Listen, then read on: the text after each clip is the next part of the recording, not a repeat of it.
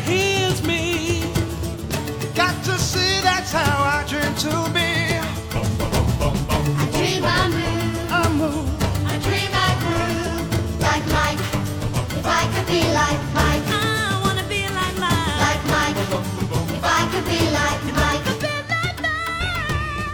听众朋友们大家好这里是奇妙电台欢迎大家收听这期节目我是张鹏。大家好我是老蔡。咱们这期节目相当于送的哈 说的好像上一期是卖的一样。本来想一期就聊完，结果结果刹不住了，这个只好我们分成两期，对吧？买一送一啊，也没买，送一再送一。对，然后我们等于这期继续来聊一聊，我觉得我们下期聊的更精彩。不要脸，不过先打预防针，我们肯定是和上一期一样啊，这个想到哪儿聊到哪儿。对对对那么我们接下来继续来说我们的最后之舞。嗯，好的，那说完皮蓬之后呢，我觉得自然咱们可以聊一聊罗德曼。罗德曼，说到罗德曼了，咱们就不得不聊一聊樱木花道。对，樱木花道那个发型，我觉得肯定是受到罗德曼的影响，而且再多说一点，就是如果乔丹是代表了美国流行文化的一个正面的一个人物的话，那罗德曼显然就是代表了美国流行文化当中的那种反派的啊，然后叛逆的啊，然后这样的一个异端啊，包括他的纹身呀、鼻环呀，包括他的发型啊，然后包括他的私生活呀，各个方面都是。这个片子当中其实也说到了一件事儿，就是罗德曼自己也说了，罗德曼说，你们看到的罗德曼是媒体想让你们看到的罗德曼。啊，你们并不了解真正的罗德曼。我想说这样的一个观点，我不知道你同意不同意啊？我觉得很多时候，可能篮球场上的罗德曼才是真正的罗德曼，或者说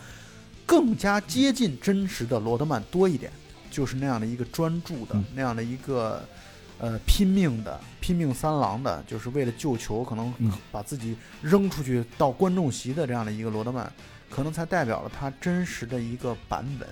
他很多时候在外界所看到的那些，包括纹身、包括叛逆的这些东西，他很多时候像是一种私生活，嗯，像是一种保护色。在我看来，我觉得是他那种保护色，就是他他懒得理你，他不想跟你来去做任何好的沟通的一种保护色。嗯嗯我是这么认为的。我觉得老蔡刚才说的这个特别对，就是在球场上的罗德曼才是罗德曼。有一张照片，我觉得就能反映出来什么是罗德曼，就特别特别的经典的一张照片。罗德曼大概离地五十公分高，飞然后整个身体完全水平嗯去救球的那张图。但是大家知道啊，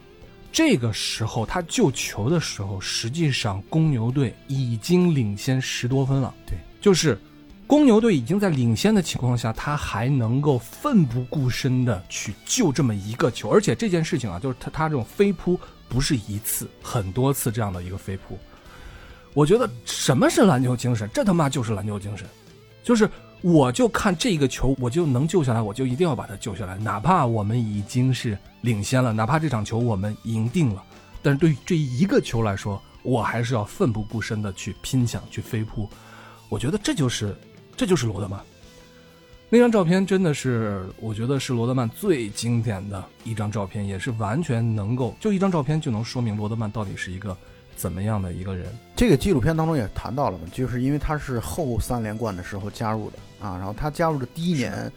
公牛队气势长虹，然后拿到了当时的历史最佳的一个记录，七十二胜十负嘛。当时那个时候刚加入第一年的时候，我觉得整个公牛队的氛围应该是很轻松的，很势如破竹的，然后神挡杀神，佛挡杀佛的。我觉得九六年拿冠军其实没有遇到什么困难和障碍，几乎可以说。嗯就是乔丹带有一种复仇的这样的一个态度回归，然后拿到冠军。但是呢，罗德曼是属于，如果你跟他相处时间久了，你就不得不去忍受他身上存在的各种各样的毛病和缺点。比如说这个片子当中嗯谈到了他九七九八的这样的要拿三连冠的第三年的时候，他无故的缺席，他去拉斯维加斯就是去真的是玩嗨了。去之前，乔丹就跟菲尔杰克逊说：“你不能放他走，你放他走，他就他说四十八小时回来，回不来他，回不来，他肯定回不来。他说我太了解他了。关键这事儿特好玩在哪儿呢？好玩在于他去拉斯维加斯野，后来去酒店敲门把他叫起来的是乔丹，乔丹了解他，乔丹专门跑到拉斯维加斯的酒店去把他揪出来。这事儿太可怕了。然后还有就是他在总决赛的第三场的时候，那时候真是如火如荼进行的时候，他突然又飞去哪儿，然后去参加一个摔跤的大赛去了，就是那个 WWE。对啊，他去参加这样的一个比赛去了。我，这个其实如果从职业球队的角度来说，你看，等于乔丹身边跟了两个厉害的角色，但都是定时炸弹。就是一个是身上有伤，同时心里也受伤的皮蓬，还有一个是随时你就不知道什么情况下就会玩失踪，甚至把自己可能搞死的。就是乔丹如果是自律的典范的话，那罗德曼可能就是属于在某些方面讲就是完全非自律的一个典范。就是你想想，一个这样的一个球星，然后跑去开那种骑着哈雷摩托，然后招摇过市，嗯然后跟人飙车什么的，这其实对于自己的运动生命都是带有极大的危险隐患的一些行为，在正常的这些球星来说都是不会做的、不敢做的，因为你万一摔骨折了怎么办？你万一骨折了，你等于你吃饭的这个本钱就没有了，你身体就不行了。这种，所以他和皮蓬真的是挺，就是罗德曼和皮蓬也是挺相反的。罗德曼也是我今朝有酒今朝醉，我就玩嗨，我就让自己开开心心的，让自己怎么爽怎么来。如果我觉得不爽了，我就要离开，我就要请假，我就要去让自己要放松、放空。而皮蓬则是忧心忡忡的。我觉得这这三个人的性格都很有意思，以至于我们觉得好像公牛是三巨头，但是那两个巨头都没有给乔丹省心。在九八年总决赛的时候，皮蓬的场均得分只有十五点七分，就整个他受到背伤的影响，包括心理啊各方面，他只有十五点七分，这其实很难称得上一个合格的二当家。而罗德曼嗯常规赛场均十五个篮板，到了总决赛的时候被马龙压制的只有八点三个篮板。直接胆爆。对，这就等于乔丹在九八年的时候真的是又当爹又当妈，单核带队夺冠。其实我总有这种感觉啊，就是乔丹对于皮蓬在最后一个赛季的时候，他更多的是一种失望的一个情绪，因为皮蓬相当于是在乔丹的身边成长起来的，就是感觉这种话说起来可能有点不太合适啊，但是总是感觉是皮蓬就像乔丹觉得是自家的孩子啊，那么最后一个赛季感觉有点不太争气的感觉。而乔丹对于这个罗德曼呢，我觉得是又爱又恨，然后带一点宠爱的对一种感觉，就是觉得这个小子，我明白他可能要在什么时候要犯浑，那么我还不能跟他对着干，我还不能对他太过于苛责，对吧？我还得给他一点宠爱，让他有一点自己的空间。所以乔丹那个时候真的是太不容易了。这就是我们看到这个最后一曲或者最后一舞的时候，我们的最大的感受就是会觉得，我反正最大的感受，我会觉得成功真的是太难了。就是成功呢，真的是需要各个方面万事俱备，哎，还不能欠东风。就是各个方面的条件都要完全具备，你才有可能会去取得成功。你中间只要出现一点儿的差池，你都会有可能会导致你整个的一败涂地。所以，我们看上去从球迷的角度来说，虽然我号称说，呃，我把九七九八年的他的所有的比赛，只要能在这个电视上播放的比赛都看过，但是你单看比赛，其实对于比赛背后的很多的内幕的消息，对于真实发生的事情，你并不了解。包括你不了解九七年的时候总决赛，他跟爵士队的第五场比赛之前，他是真的食物中毒了。他一个人吃完了一整块的披萨，导致第二天真的是什么低米未进的情况下拿到了三十八分。那这个就是嗯就是很多幕后的故事，我们在看比赛的时候是看不太出来的啊。尤其当时直播，我们可能消息源本身也那个时候也没有网络啊，就信息源本身也并不发达。现在重新再看这样的一个剧的时候，你就会觉得，哎呀，这个成功真的是太难了。嗯要想啊、会当凌绝顶，一览众山小，真的是高处不胜寒啊，太难了。所以说到公牛王朝，说到他们九七九八的时候，之前总是觉得啊，一个三连冠完了，第二个三连冠，然后九六九七，这都是势如破竹的感觉。九八感觉也没什么特别的，但实际上你真正意义上来讲呢，九八年其实相当于，尤其是到季后赛的时候，相当于乔丹是单核作战，真的是相当于你刚从数据上来说也能看出来，包括皮蓬背伤，我忘了是第几场了，背伤退场，就是最后一场，就是第六场的背伤，啊，就是最后一场。啊对。我这次在看这个这个纪录片的时候，我就突然想起来了樱木花道，对呀、我就想想起了篮球飞人，他们在打这个山王重工的时候，嗯，山王工业的时候，打山王工业的时候，最后的时候因为要救球，对吧？也是一个罗德曼式的一个飞扑，然后呢，樱木花道撞倒了裁判席，撞倒裁判席之后出来之后背部痉挛，背伤啊，在整个的这个篮球运动的各种伤病当中，它有的分硬伤、分软伤、关节伤痛，背部的肌肉痉挛是排名可能是最靠前的，就是最严重的伤病之一。我们知道，除了皮蓬之外，那么还有大家呃球迷可能相对来说很喜欢的麦迪，他也是背伤的困扰。对你刚才说到麦迪，其实我要说的有意思的事情在于，因为马上就要说到这个公牛王朝的这个乱象啊，就是他和啊总经理杰里克劳斯是密不可分的。杰里克劳斯在九七年的时候拿到总冠军之后，他其实是非常渴望用 Tracy McGrady，然后去交换皮蓬，就是把皮蓬和麦迪直接就兑换一下。这个嗯交易被乔丹否了。本来嗯，他想给乔丹等于增添一个更年轻有活力的这样的一个侧翼的一个帮手，但是被乔丹给否决了。嗯，乔丹，你可以看这个片子当中，你可以感受到他，包括平时之前我们了解到的乔丹啊，乔丹是一个非常重情重义的一个人，而且他是一个感情很丰富的一个人。就是乔丹可能是这些人当中啊，这些顶级球星当中感情最丰富的一个人。这就是他为什么他会贡献那么多的流泪的表情包，包括你看他在科比的这样的一个追思会上，他也会哭泣了。乔丹就是这样的一个感情充沛丰富的人，而且我想，或者我自己觉得，我为什么会喜欢乔丹，也跟他的这种性格也有关系。就他会是一个特别充满了这种情感的一个人，而这样的人就会让人觉得有血有肉，是属于真正的人类的英雄。你之前说乔丹就像卡卡罗特，其实我觉得乔丹更像是卡卡罗特和贝吉塔的合体。那就太厉害了。这两个人身上，包括你看他的自尊心，那就像是这个 贝吉塔那样的一个自尊心。你搞我，我他妈要搞回去，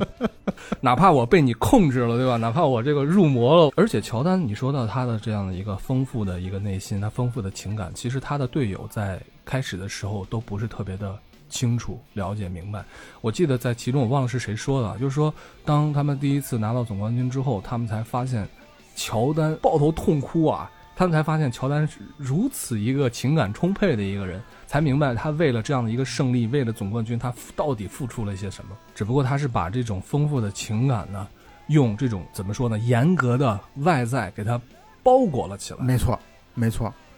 他在九六年的时候拿到了他个人的第四个总冠军的那一天啊，是父亲节，因为我们也都知道，乔丹第一次退役跟自己父亲的被歹徒枪杀遇害这事儿有关的。在第四次拿总冠军的时候是父亲节，这个片子当中专门有一个他拿了第四个总冠军之后，真的是趴在地上抱着篮球痛哭，就是你可以听到一个大男人，一个三十多岁的大男人躺在地上痛哭的那样的一个大概十几秒的一个镜头，十几二十秒的一个镜头，你。我反正觉得这很动容，就是他的这种痛哭、真实情感的这样的一个迸发，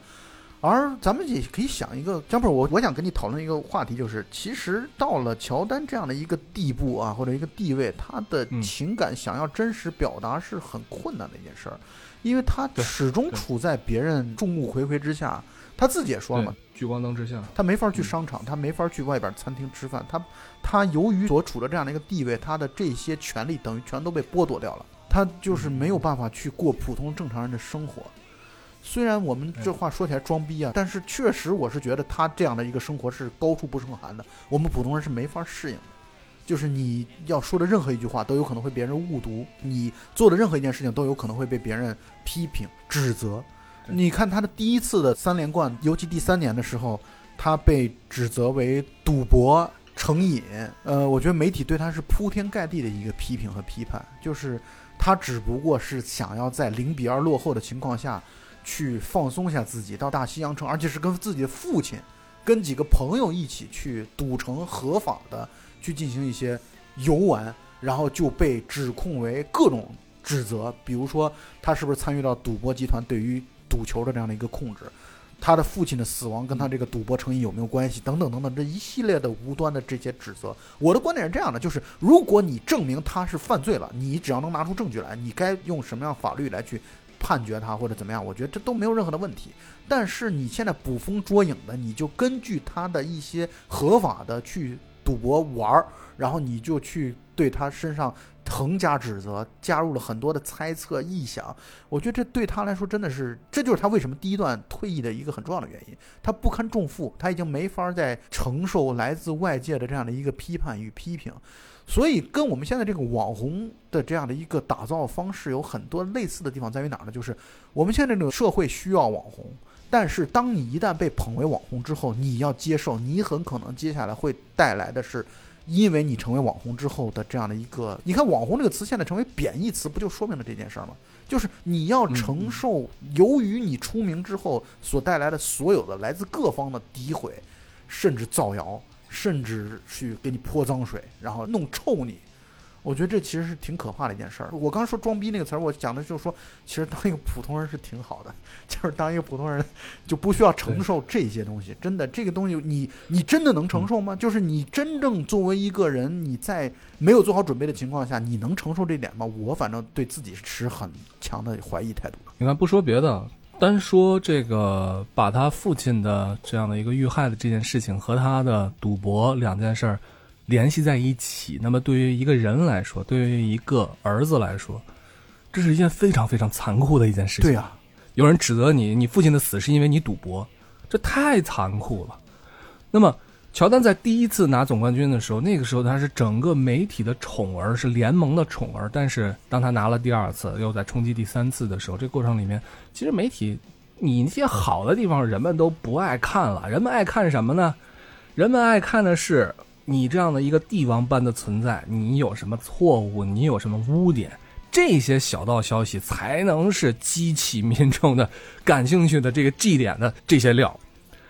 所以，确实是，我觉得对于一个人来说，我觉得很残酷，真特别残酷。尤其是那段时间，在爆出来他的父亲的遇害的这件事情之后呢，其实乔丹对于整个联盟来说，可以说是疲惫了。我觉得，嗯，呃，你从另外一个角度来看啊，这其实也是这个电影或者这个纪录片更全面的地方，就在于。你可以看到，罗德曼就是他的反面。就罗德曼不在意你其他人，就我制造脏水给你啊，我制造脏水，你尽管泼给我，我怕你吗？我又没违法，我出去就是我就违了队规，你该罚款罚款我，你该停赛停赛我，没关系的。我觉得罗德曼就给出了另外一种面对这种情况的态度的版本。我觉得他其实就给了另外一种版本。乔丹是不堪重负，他就退役了，而罗德曼则是我制造这些。污点，所谓的污点给你，我就是男扮女装啊，我就是呃跟女人乱搞啊，我就是搞同性婚姻等等等等，什么样的出格的事儿我都做。我做的目的，我觉得罗德曼身上是具有极强的反叛精神的。这种反叛精神就是我做出来我快乐啊，我就是想这么做。你甭管我什么其他的什么理由，我没有，我就是千金难买爷高兴。我觉得就是这样的一个态度。甚至于这个罗德曼是反过来对媒体来进行戏弄，对吧？你不是想要料吗？来来，我我弄弄你，就这种感觉，谁怕谁呀？其实我觉得他是很多时候他对媒体是这种调戏。真是我有印象啊，特别深，印象特别深，就是他参加一个就是类似于那种 talk show 的那种节目啊，有点像现在什么鸡毛秀这种这种节目对谈似的。然后呢？这个主持人说到罗德曼这个头发的颜色的时候呢，罗德曼掏出来一瓶这个染发剂，然后就现场就给就给主持人开始染头发，我这印象特别深。所以，罗德曼其实让人喜欢的地方呢，其实真的是你比如说啊，是一个如果说你在赛场上没有什么建树的一个球员，你在场下还搞这些东西，那只会令人厌恶。但为什么罗德曼搞出来这么多乱七八糟的东西还能令人喜欢呢？归根结底还是在于赛场本身。咱们看罗德曼当年他是怎么样的一个球员呢？当年他在年轻的时候刚进联盟，在底特律活塞的时候，他是一个得分手，他场均能得十几分，也就是说他是一个两双级别的一个一个选手，是一个在任何一个球队打一个先发得分都没有问题的。但是呢，当他来了公牛队之后，他其实他把他的得分完全放掉了，这是一件很难的一件事情，就是我们任何一个喜欢打球的。平时喜欢打球的朋友呢，其实都会有感觉。你在平时打球的时候也好，赛场上也好，你甘心或者说愉悦于喜欢去单单去防守、干苦力、当蓝领、抢篮板、护框，真正喜欢而且能干得好的人其实不多。大家都知道得分很爽，大家都知道得分完了之后的欢呼非常爽，对吧？但是呢，罗德曼不是，罗德曼有分得一得可以，挺 happy 的，没分得操抢篮板。而且大家可以看看罗德曼的身高啊，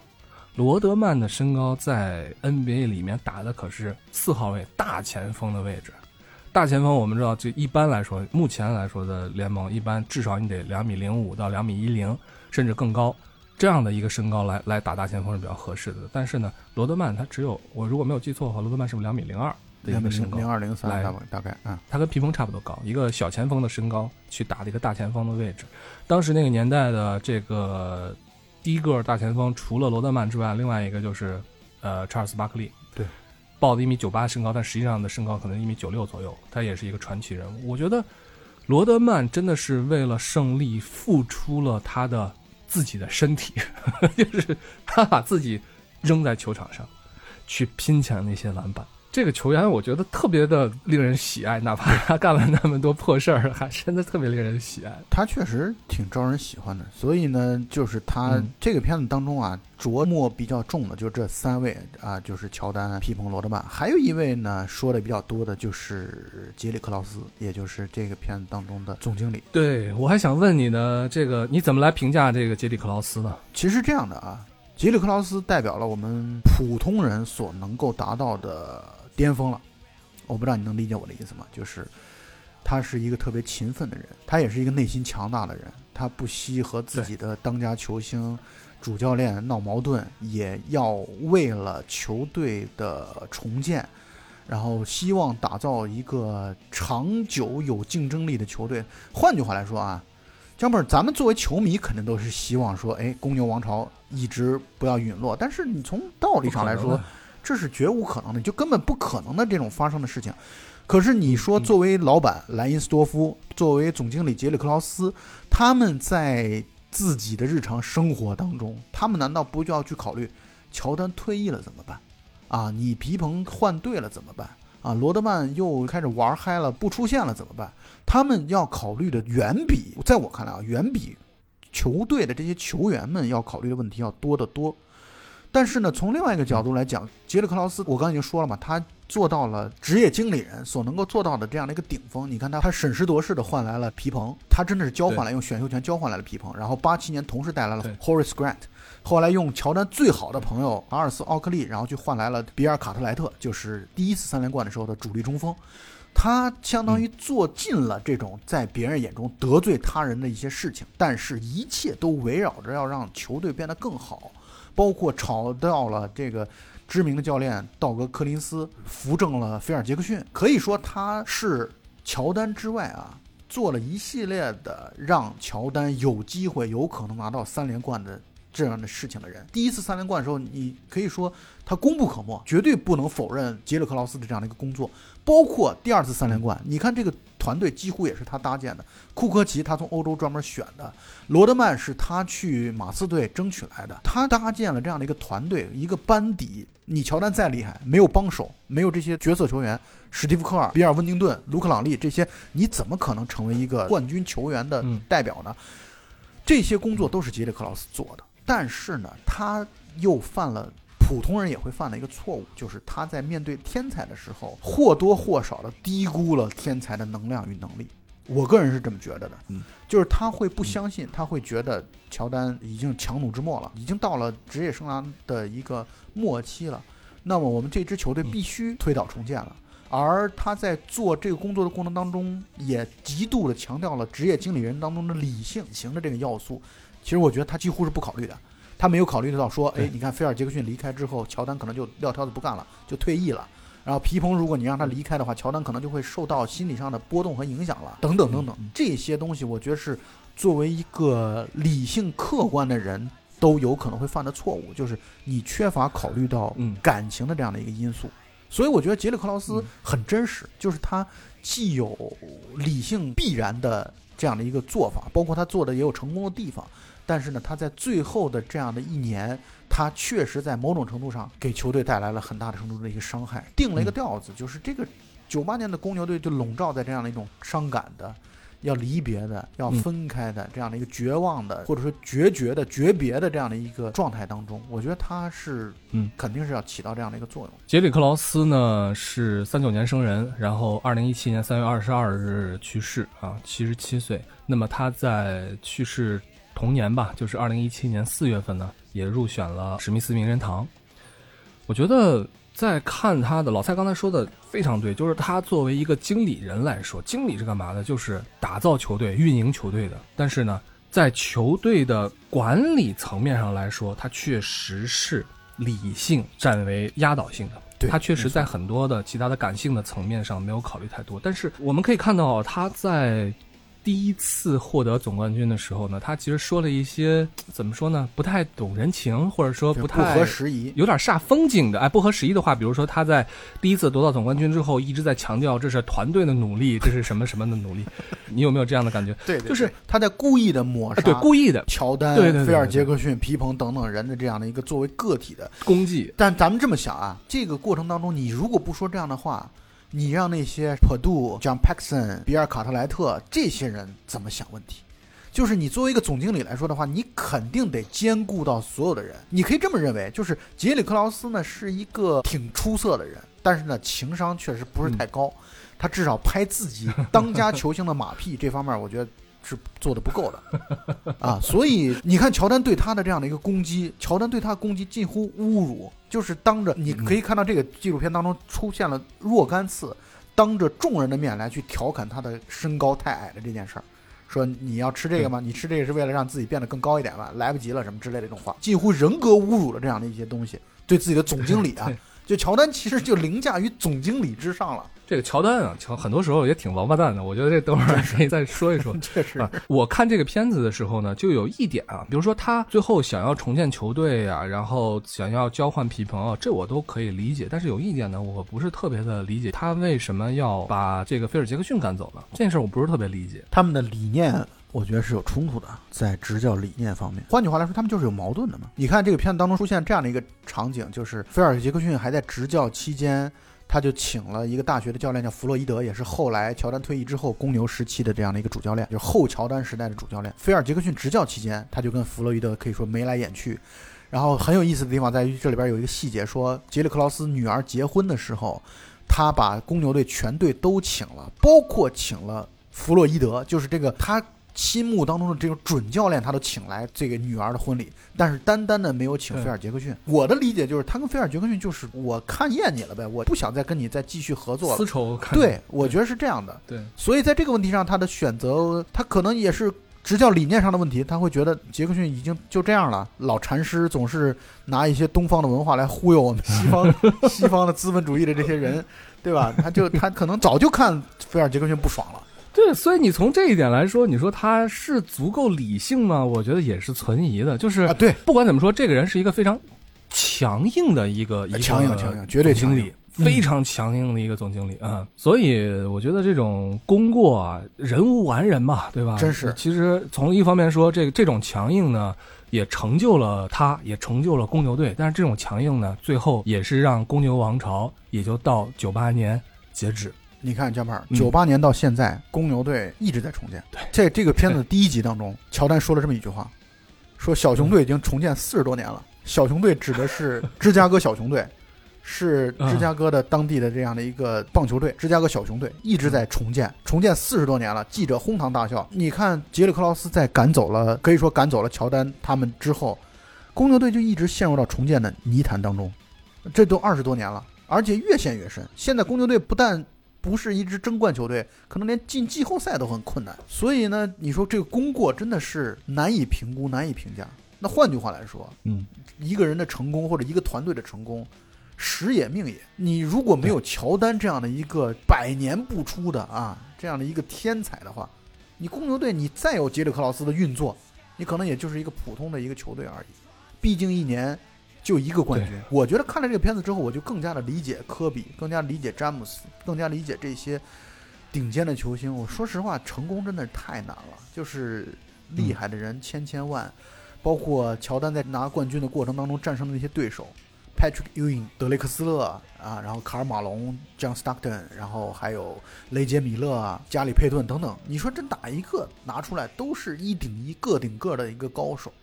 可是呢，竞技体育的残酷就在于，他们和乔丹同时代，包括查尔斯巴克利，他们和乔丹同时代，就意味着拿不到任何的冠军。这其实是非常非常残酷的一件事情。那公牛队之所以能够拿到这么多的冠军，嗯那跟乔丹是不世出的天才。你说你这是你的作为一个理性的经理人能够左右的事情吗？看上去不是这样。对你说的这个真的是特别对。作为一个 NBA 球队来说，他能不能攀到顶峰，能不能真正的成功，真的是时也、运也、命也。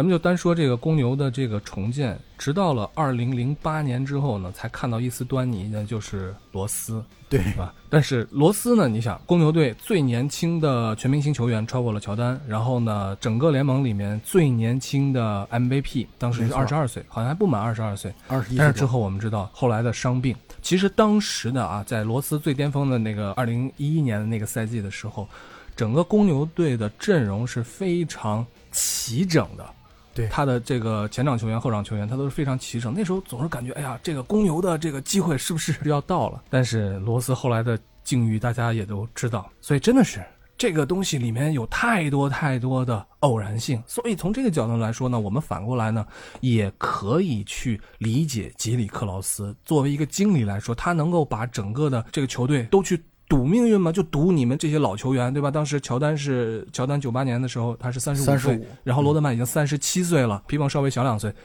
他能够去赌吗？赌你们的健康？那个时候皮蓬已经是浑身伤病。其实作为一个教练来说，他不能赌这些，他只能是去考虑我们下一步来怎么来走。还有一个层面的问题就是，这些球迷们更喜欢谁啊？球迷们肯定是更喜欢球星嘛，对吧？哪有哪个说球迷说我就喜欢哪个队的总经理，我觉得总经理特别好，很少吧？最多也就是。最多也就是我作为一个资深球迷，怎么样来装一个资深球迷呢？装资深球迷就是说，我不说我喜欢哪个球员，我说我喜欢哪个教练，对吧？我喜欢波波维奇，啊，我喜欢禅师，啊，我太喜欢他们了，这装逼资深球员。但是你再装，你也不能说我喜欢这个克劳斯，我觉得他是最厉害的总经理，没人这么说。所以这不是装逼，这是傻逼他们的。在整个的这个媒体的引导过程当中呢，克劳斯是一个现成的，我们都不用去找的一个反面 典型，对吧？真是然后说起这些球队的这些故事的时候，那媒体肯定是要把克劳斯拿出来说嘛，就是因为他总得有人背锅吧，对不对？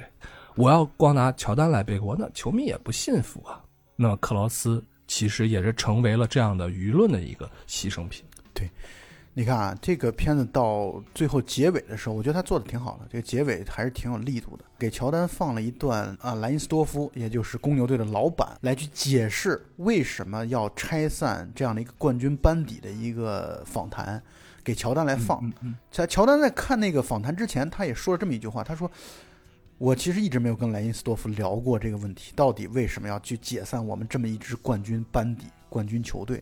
莱因斯多夫说的，我觉得特别的，从我现在角度来说，特别的理解。他说，因为拿了三连冠，导致一些球员的身价涨到了不符合他们市场价格的这样的一个一个水平，比如说像史蒂夫科尔、啊，包括像卢克朗利，然后比尔温宁顿、布伊奇勒啊这些角色球员，包括库科奇，他们都要求更高的薪水。你说一个球队不可能无止境的来来去付出，而且再换句话来讲，他给乔丹一年三千六百万，那就压缩了给其他人的工资的空间，而我怎么可能在承担所有人都在一个高水平的薪水？那这不就是签了很多的毒药烂合同吗？那这对于今后我再想想去甩掉他们，再想去真正重建的时候，就会带来极大的障碍。是你乔丹可以拍屁股走人，嗯说我我退役了，我不干了，老子不干了。我乔丹，我退役之后，你继续成为世界最顶尖的、受关注的体育明星，你完全可以这么做。可是我作为公牛队的老板，到时候我的委屈谁来受？所以我觉得我特别理解现在这个年龄啊，我就会特别理解老板和总经理的这样的一个想法。但理解归理我从另外一个角度来讲，我依然相信啊，假如像乔丹说的，让皮蓬他们这些人，罗德曼包括他自己，都在签一年的合同，说我们再保留这个团队一年，啊，大家在接下来再来一个真正的最后之舞，能不能拿到冠军？我觉得拿到冠军的希望还是相当大的。毕竟你可以看到，九八年的时候，罗德曼缺训，然后皮蓬被伤，各种各样的影响。如果你能够在这一年时间当中再把大家的劲儿卯足，我觉得还是有希望再拿到乔丹的第七个总冠军的。当然，这个东西只是个笑谈了，就是嗯历史是没法假设的，没法如果的。但是，就是从球迷的角度来说，从我的角度来说，我认为还是应该给他们这样的一个机会。但是，我也充分的理解杰里克劳斯、莱因斯多夫作为资方的这样的一个态度。这个我当年啊，其实对于乔丹在九八年之后退役这件事儿，我一直以为是激流勇退，但是呢，直到这结果没想到是逼退的，是吧？对，没想到是是逼退的，对，所以这也就造成了乔丹的第二次复出。其实乔丹心里面总是觉得差一点什么东西，你觉得是不是？我觉得他从这次这个片子里面可以看到对乔丹的采访，其实他还是有遗憾，他遗憾特别的大，，很遗憾，嗯。嗯，他非常的遗憾憾。。那从另外角度来说，我觉得也能证明刚才你说的，就是乔丹他是一个很重情的一个人。其实他当时他就是想在菲尔杰克逊的旗下打球，对对吧？他不想在其他的教练，真的是不想。这不是说装逼的话，我只在谁？他确实是也是这样来做的。菲尔杰克逊走了之后，他也就也就黯然离场，也就离开了。在华盛顿奇才短暂复出的那些时间啊，其实更多的原因是因为他是奇才队的老板之一老板，对老，然后他看着球队这么烂，他觉得是是 受不了了，着急，对，然后他，但是他在四十岁的时候，他依然拿到了场均二十分的这样的一个成绩，真的没错儿，没错场均二十分这什么概念？场均二十分这几乎可以进入到联盟前十得分的这样的一个水平。在一个四十岁，可能面对的都是自己儿子辈儿的那些球员的同场竞技的情况下，还能拿到这样的一个水准的得分，真的是非常非常的。他其实已经无需证明自己是历史上最伟大的球员，但是他等于再一次证明了你大爷还是你大爷。你知道我这个看那个球的时候，有一个特别心酸的，就是他在奇才队，然后参加全明星赛的时候呢，有一个快攻扣篮没进，扣到前沿上没进。哎呦，当时我觉得特别的心酸，你知道吗？就那种感觉。廉颇老矣，哎呀，真的是，真的是。但是，但是你看啊，从这个咱们就多说两句啊。就说到这个啊，我们可以想一想，这个乔丹其实从他打棒球那两年回来之后，前后的技术倾向是不同的。第一个三连冠期间，乔丹的感觉就是飞天遁地的感觉，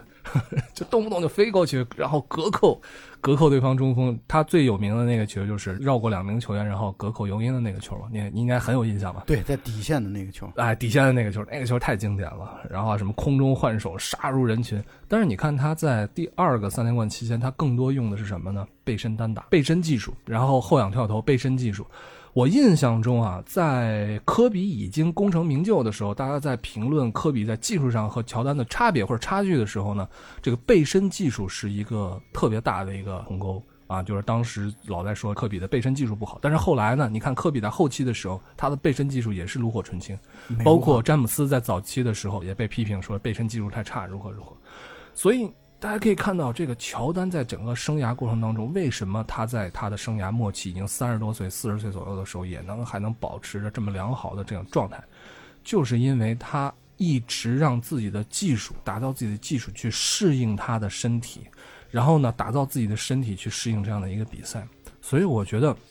乔丹真的是为了篮球能够做到一个球员能够做到的所有的事情，我再说一下关于他的性格的事情啊，两点。就是他老混蛋的事情，是吧？对对对对对，得说说。第一个呢，就是他对自己的队友啊，他真的是特别的残酷啊，真的是很残酷。就是我觉得“残酷”这个词用的很好。这个片子当中，好像我记得是史蒂夫科尔说了这么这么一段话，说如果你不是一个真心热爱打篮球的人，你跟乔丹在一起会非常的痛苦。我不记得这句话是 B.J. Armstrong 说的还是史蒂夫科尔说的，就是你如果不是真心热爱篮球的话，你跟乔丹在一起会非常非常痛苦。包括他的那些角色球员的队友，在跟他相处的几年当中，真的是饱受折磨。但是我相信，就是至少在我们看到的素材当中，这些队友都对于那段经历，就是和乔丹在一起相处的经历，我认为啊，或多或少是心存感激的。就是他们认为，由于乔丹对自己的这种近乎于羞辱的这样的一种高标准和严要求，才让自己推到了，把自己 push 到了一个一个潜力的一个极限的一个状态。我们这个片子当中也可以看到，乔丹很多时候真的是用近乎于侮辱性的语言来去攻击别人，然后说你怎么这么烂呀、你垃圾啊！他和科尔还打过架，对，而他也就是跟科尔打过架之后，他才开始尊重科尔，他就会觉得你是一个的是你是个硬茬儿，你是一个是的，你敢跟我对着干，我尊重你。所以其实乔丹为什么把他叫帮主呢？就是很多人把他叫帮主，因为他身上的这样的一种江湖气浓厚。还有主要是因为他姓乔嘛，对啊，主要是因为姓啊就是乔。跟乔峰跟乔峰在一起的那个，对吧？对，所以他身上这种江湖大佬的气息是非常强烈的。而我动容的就在于这些球员啊，在跟他若干年队友之后，虽然和他难称为朋友，其实很多人都很难难称为朋友，但是无一不或多或少的感激乔丹在当年和自己成队友的时候对自己的那样的一个激励，嗯啊，或者说嗯追逼或者压迫，然后才能够形成一个冠军的团队。那包括你可以看到，他们自己也说了嘛，看到乔丹哭泣，看到乔丹痛哭，认识到这样的一个人不是像他表现出来训练场表现出来那么的一个暴君。这电影当中还说到了，说在乔丹离开的那段时间，皮蓬单独带队的时候，皮蓬就是一个会安慰你的人，皮蓬就是一个会、会去在你脆弱的时候、困难的时候拉你一把的人。温柔的汉子，嗯，对，但乔丹不会，这是我要说的第一个我对他的性格当中的第一点的印象。第二点的印象就是有一个故事啊，是这样的，就是在某一年的时候，他和华盛顿那个时候还叫华盛顿子弹队打比赛的时候，有一个嗯。球员在他头上拿了三十七分，然后是一个名不见经传的呃一个球员拿了三十七分，第二天他转头回去，他就在对方头上上半场就拿了三十六分。就是他是一个 完全一定要强过你、碾压你的人。而且这个故事更好笑的地方就在于，他在跟媒体记者讲到说，第一场那个名不见经传的小子赢了我之后，还在赛后搂着我的肩膀说：“干得好，麦克！”还嘲讽我他就受不了，所以他就要反扑回去。后来经过十几年的时间，再接受采访讲这个故事的时候，乔丹说：“这个做得好，编的麦克这件事是我编的，就是我要给自己树立一个强敌，我要给自己树立一个我要碾压你、复仇你的这样的一个理由。”我觉得这个乔丹在“复仇”这个词语上真的是做到极致了，他会给自己树立敌人，包括他对以赛亚·托马斯，我觉得他就是充满了这样的一个，就是我要打倒敌人的这样的一种仇恨感。但是你看啊，就是乔丹的其他的对手，比如说，我觉得有一个经典对手就是雷杰米勒。雷杰米勒和乔丹在球场上是针尖对麦芒嘛，因为雷杰米勒也是一个外线投手嘛，他也是打这个这个二号位、三号位，主要是性格上混不吝。对，混不吝啊！这个米勒真的是混不吝。米勒自己也说了嘛，采访里面米勒出场镜头也不少，他也说了，我是不怕乔丹。对但是你可以看出来，两个人其实是惺惺相惜的。我原来以为他们两个人，因为他们俩都是大嘴巴，乔丹在球场上也是以这个垃圾话著称的，米勒也是，米勒也是一个超级大嘴巴。但是中间有一段情节，就是他在拍《空中大灌篮》那个动画片的时候，你应该也看过吧？对啊，《空中大灌篮》那个动画片的时候呢，他在拍摄场地，然后呢，他搞了个训练营搭建了一个哎训练营，先篮球场，然后呢找了很多朋友，其中就有雷杰米勒。所以你看，他和他的对手之间的关系其实是很微妙的一种关系。这种关系呢，他和雷杰米勒的这种竞争，这种对手的关系和这个以赛亚托马斯是不一样的。特别不一样。他是真讨厌以赛亚托马斯。是是是，他可能唯一的厌恶的人就是伊赛亚·托马斯。对对对对对对，我觉得将心比心啊，作为篮球爱好者，喜欢打球的，你在球场上有一个人就要冲着你要废了你，而且经常又想要废了你，那你还能喜欢他吗？不可能。所以乔丹就是不断的给自己树立这种敌人啊，甚至是假想敌，甚至是假想敌，然后来去激励自己。我觉得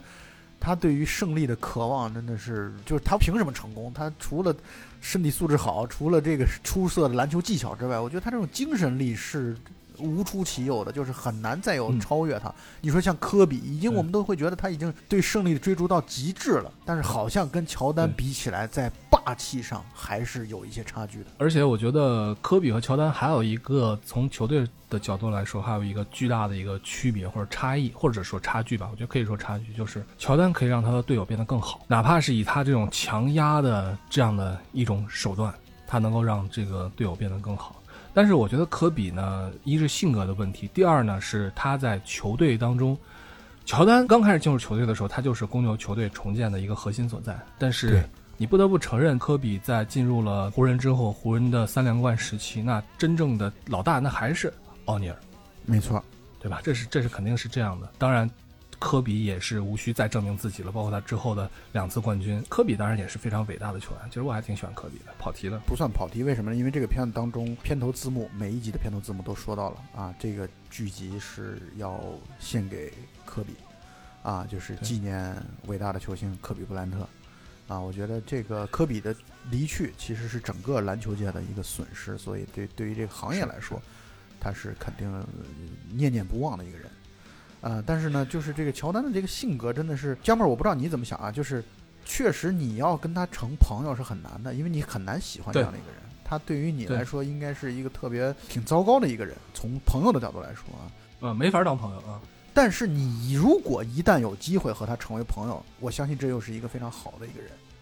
就是这个片子当中，他其实展现了乔丹的很多面，包括我之前对我给听友们推荐一本书，这本书是我在中学时候读的一本书，叫做《我的天下》啊。这本书是乔丹的一本书，它不是一个传记类型的，它是一个记者专门写的乔丹的一些生活当中的点滴。我觉得写的真情实感啊，写的非常的就把乔丹这个人描绘的真的是很完美的一个人。我们可以兼听则明的来看一看，乔丹对球迷真的是没话说。乔丹包括一直在资助一些身患重疾的一些球迷。换句话来说，他就是对于胜利极度的渴望。你只要会在对他的胜利起到帮助，他一定会对你笑脸相迎，会对你善待有加。但是你如果一旦他被他发现你没有努力、没有尽力的话，那对不起，你肯定是要被他扫地出门的。我觉得乔丹就是这样的一个人。我是这样的感觉啊，你刚才说跟乔丹做朋友，但是其实我是这种感觉，就是乔丹呢，他在球队当中，他并没有去主动的寻求任何的朋友，他在寻求的是同行者，寻求那些一样的跟他有着同样的炙热的对胜利的渴望的同行的人。他需要的是这样的人，这就是为什么他对他的队友如此的，你可以说是苛责或者是苛刻，经意的或者是不经意的来去激励他的队友。但是，就像你前面说的，我觉得那些在乔丹身边打球的人，很多人正是因为有了乔丹的存在，正是因为有了夺冠的存在，他们自己的身价才会上去。对，很多球员，你如果放在其他的球队，他可能也就是一个普普通通的一个球员。其实咱们这么想，你怎么去评价这件事儿？就是这些人离开乔丹之后，有没有获得比跟他在一起时候更大的成绩和成就吗？可以说都没有啊，完全没有，全都泯然于众人。除了皮蓬可能在自己单独带队的时候，但也只是一年。他的第二年其实成绩也是惨不忍睹的，就说明了你要想当一个球队的当家人，持续多年的高效的一个输出，这是一个很困难的一件事情。这需要你强大的底蕴、实力、运气、机遇、队友配合等等一系列的都得万事俱备，你才有可能做到这一点。乔丹说了这么一个著名的一段话，他说：“我之所以每一场都拼尽全力，是因为我知道每一场都有一些可能此生就唯一这一次机会来看我打球的人，我不希望由于我的糟糕表现给他们留下了糟糕的印象。”我觉得这其实是他就是乔丹心里边不光是怀有对胜利的一种渴望，他对球迷也是一种真正的感同身受的一种回馈的爱的。归根结底，他真的是全身心的爱篮球，没错，爱这项运动。嗯，是的嗯，包括爱这个运动所延展出来的一切，啊，教练，然后队友，然后包括观众等等。对对对对对，就是我觉得引申出来，就是他并没有把这件事情单纯的当成一个职业来对待，没错，他绝对不是，而是把它当成生活的全部来对待。你看比如说当成职业来对待的是谁呢？这个比较典型的啊，比如说咱比如说啊，也是伟大的球员奥尼尔。奥尼尔在他的巅峰时期呢，在赛季的就是全明星之后的后半赛季的时候呢，他会轮休，轮休几场，然后经常会报伤病，然后就轮休。为什么呢？是因为他要调整自己的身体，他要保养自己的身体，然后呢，季后赛再进行发力，无可厚非啊。你从一个球员的角度来说，从球队的角度来说，可能这都是有好处的。但是呢，这对球迷来说并不公平啊！我花这个大价格买一个球票，就是为了看你这个球星的，结果 OK，你今天轮休，这种感觉我是有的，你知道吗？那那年我去看那个活塞的比赛，当时看活塞正好打谁呢？和火箭打比赛，然后我是去看姚明的。姚明在我买了票之后，然后在比赛之前的两周伤了，就没出赛。当然这不是他的错啊，这是都这但但是作为球迷来说，我就很郁闷，你知道吗？不过还好的地方是在于什么呢？看到了当时的这个底特律的一号，你知道是谁吗？呃，让我想想。艾弗森。啊，艾弗森那时候在国赛队啊，对，艾弗森那时候在活塞队，而且看到了那个艾弗森，还有还有那个麦迪，所以也也算不错，你知道吗？然后呢，这个看比赛的时候呢，我就没敢穿火箭的队服，然后现场发了一个，对，发了一个那个底特律的队服穿上了。因为底特律是还这种彪悍的城市，那汽车城、工业城，然后蓝领工人还真挺彪悍的，我跟你说你你。去底特律，我估你在底特律，我觉得你的身材属于非常苗条的那种。底特律我去逛过两次，你知道吗？真的是很多鬼楼，就是那楼你看着也没人，然后窗户很破。我们知道这个到到六七十年代的时候，那次那个黑人大暴动，整个把底特律直直接给拉下来了，然后让芝加哥给给上去了嘛。底特律当年也是这个工业中心嘛，所以那个看球的时候，反正经历还挺有意思，而且我还上了一次大屏幕，你知道吧？这个还挺好玩的。是那个 Kiss Camera 吗？那个环节吗？啊，不是 不是，就在那欢呼的时候上了一次大屏幕，挺有挺有意思的。就是张本带着别人的老婆一起去 Kiss Camera。现在是别人的老婆了。嗯，当然和好多朋友一块儿去呢。当时你要是最遭恨的一个一个哥们儿，他是怎么着嘛？他也也当时我不知道是在那个 U M 嘛，就是密歇根大学。然后呢，那哥们儿呢，就是他找了一个华人报社的关系，然后弄了一个记者证。嗯然后经常就他拿了一个相机，经常就跑到那儿去拍照去，就坐在场边看球赛，然后拍照。我靠，特别他妈的让我啊，特别气愤，特别特别的气愤。然后，然后有一次有一次拍照回来之后呢，拿了一件那个 J.R. 史密斯的队服，他就说这个 J.R. 史密斯打完之后回更衣室的时候，他在旁边站着，他在那儿喊 J.R.，然后 J.R. 就把衣服脱下来给他了。回来之后把他给兴奋的，然后然后掘金嘛，当时在那个这儿史密斯在掘金，然后拿着队服说：“来，快闻一闻这 J.R. 史密斯的味儿。不过确实拿到了这个球员、球星的球鞋、球衣啊，是非常兴奋的一件事儿。你看这个电影当中啊，对对有一个小球迷，然后跟罗德曼，然后要签名，结果罗德曼直接把自己的球鞋给了小球迷，那小球迷的那个眼神就放光了，了对，真的是啊，对，真的是。其实说到这个，也是让我回忆到那些热爱篮球的那些年月、那些岁月，真的是，哎呦，但是我是确实觉得，你看到咱们这个年龄了，越来越多的就能够理解像杰里克劳斯这样的普通人。我觉得可能就是确实越来越多的能理解各方面的成因吧，或者原因吧，谁都不容易。你像皮蓬，他有对老爸，有老哥要养，都挺不容易的。就是谁做出这样的一些自己当时的一些决策和决定，他都一定是有理由的。而看这个电视剧好就好玩在，你可以看到它这背后的一些原因啊，背后的一些理由动机，这其实是很有意思的地方。但是从这个剧集的水平上来说，可能还是跟那个辛普森的那个剧集稍微还是有点差距，还是稍微偏体育了一点。如果你有机会的话，嗯你可以去看一下辛普森的那个案子的那个纪录片，好。太精彩了。其实像你说的，随着年龄的增大呢，其实你看东西并不是单看一个一个层面、一个表面。比如以前的时候就觉得公牛王朝多么多么的厉害，对吧？然后从 NBA 这样的江湖之中杀出，然后奠定了不可动摇的这样的一个地位。但是现在你慢慢想起来，虽然说啊一将成名万骨枯，虽然说这个成者为王败者寇，但是呢，在同期的确实其他的，哪怕那些没有拿到总冠军的球队，没有拿到总冠军的一些球员，依旧是非常伟大的球员，而且那些球员身上也有很多这种怎么说悲剧英雄的这种色彩。比如说，我记得一直在跟乔丹，乔丹的巅峰时期一直被乔丹压制的，被公牛压制的，比如说最典型的这个黑白双煞，邮差马龙还有斯托克顿，这都是伟大的球员。再包括查尔斯巴克利，再包括纽约尼克斯的尤因，这些伟大的球员。当然，中间的那两年呢，正好这个乔丹不在那两年被火箭插了空，对吧？奥拉朱旺，我觉得这些其实这是一个水涨船高、相互映照、互文的一件事情。就是正是因为当时的联盟里面有这些伟大的球员，那么才更加映衬出来乔丹的或者当时的公牛王朝的伟大之处。所以这个剧集啊，我觉得虽然听我们聊完了，我觉得你就当做欣赏的一个态度去看一下，就是你是不是球迷，我觉得你都能够感受到美感。就是乔丹的他在球场当中的表现，真的像一个艺术家一样，你可以看到他的转身、腾挪，然后起飞、起跳等等。这些东西你就会觉得艺术和运动的这种美感，很多时候是相通的。就是他就是一个球场的艺术家，他的身姿、他的舞姿是最曼妙的。这个片子当中，其实他还说了还挺少的，就是他没有讲到他在流行文化当中的这样的一些背景和特点，包括他和 Michael Jackson 一起拍了一个 MV 叫对对对，Jam 对对对。啊，那个 MV 也非常精彩，就是两个非常经典，非然后他和杰克逊他去学太空漫步跳舞，嗯对 对，然后转身什么的，然后我就觉得很好玩。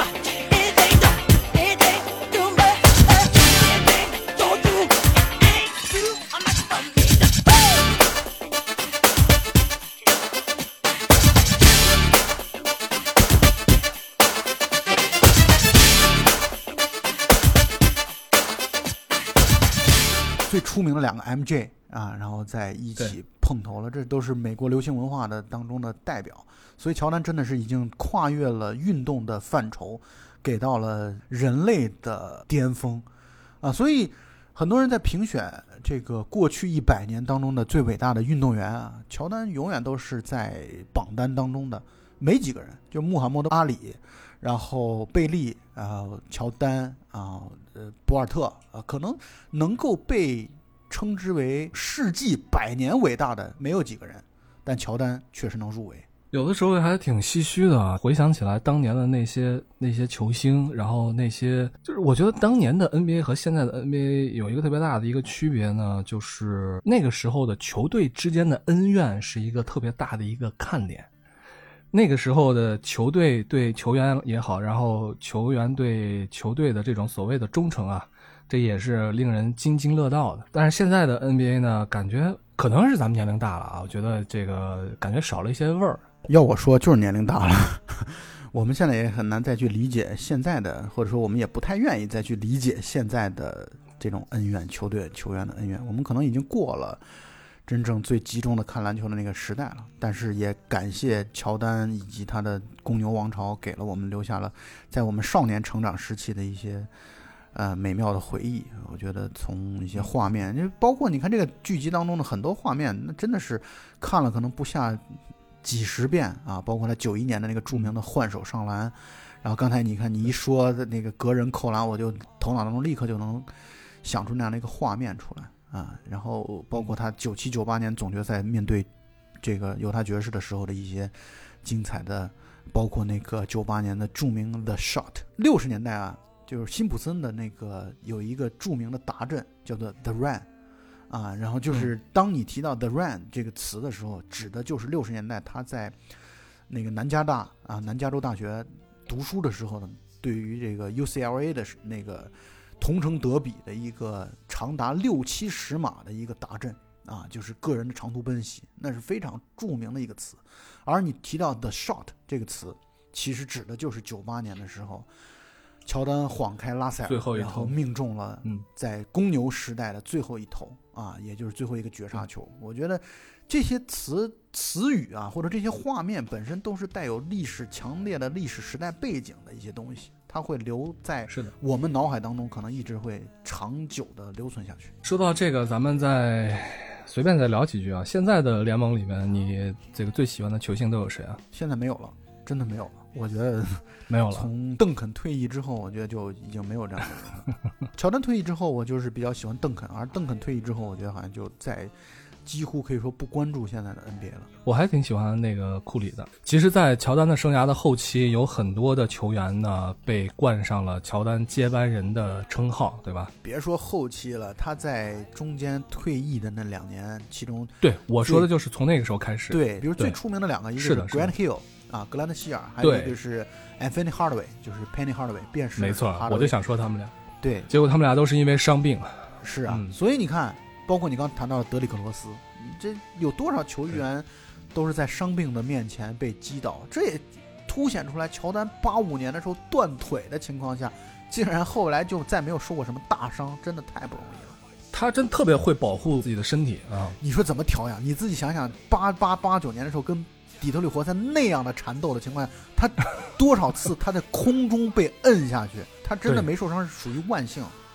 所以你说这也算一种幸运啊，这绝对是一种幸运。我觉得是幸运。嗯，乔丹就是天选之子他就是天选之子。真是 chosen one。说到伤病，我觉得这个哈德威还有 Grant Hill，啊，哪怕是非常令人唏嘘伤病，但是他们也是有了，一直也是被人津津乐道的，对吧？哪怕最后麦迪也是伤病缠身，但是这些球员依旧会被很多球迷喜欢、热爱。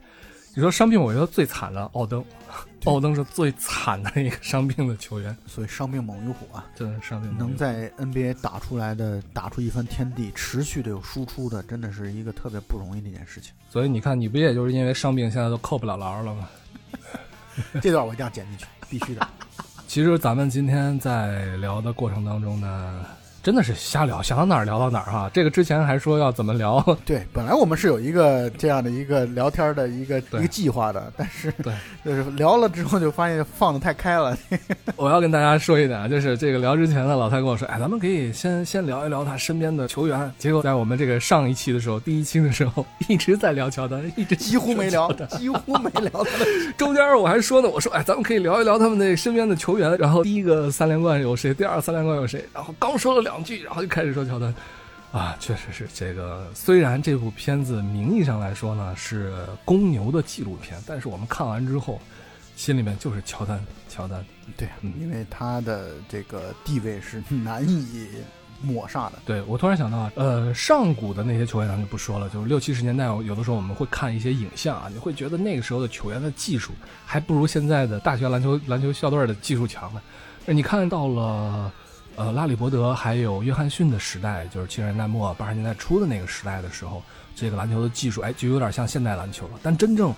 从我们现在看还觉得特别好看的篮球，那其实就是八十年代之后，从乔丹加盟了之后，整个的技战术，咱不说战术啊，单从技术上来说呢，整个联盟和现在现代的篮球来说，其实差别就没有那么大了，很明显。就是你去看现在九十年代初的这些比赛，依然觉得非常好看。对，所以呢，这个就是乔丹才是公认的嘛，就是被公认为历史排名第一的球员。嗯就是你甭管某些粉丝再去碰瓷，说我们现在已经要接近第一了，或者超越第一了，没戏，真的。至少在我们目光所及的现在的这些球员当中，没有一个能够达到他的水准的，就是因为他。能够被媒体认为，就算拿到现在只强不弱，就是不会比他在八九十年代的时候更弱，因为现在鼓励进攻对于乔丹来说，我真的觉得他场均五十分虽然都咱们说有点夸张了，但是场均四十分，我觉得对于现在他来说没有任何的问题。如果他巅峰放在这里的话，因为他在防守那么严密的情况下，能够场均拿到三十七分、三十七点一分，这是在八七年的时候做到这一点。这你放到现在场均四十分，我认为是没有任何问题的。当然啊，也可能有很多朋友这个不同意老蔡的观点，没关系啊，我们俩说的也是一家之言啊，没关系，你可以讨论，你可以你又不能爬过线来咬我。但就是你这留言说老蔡傻逼啊，现在谁谁谁比乔丹强，没问题啊，尽管留言，我们乐见其成。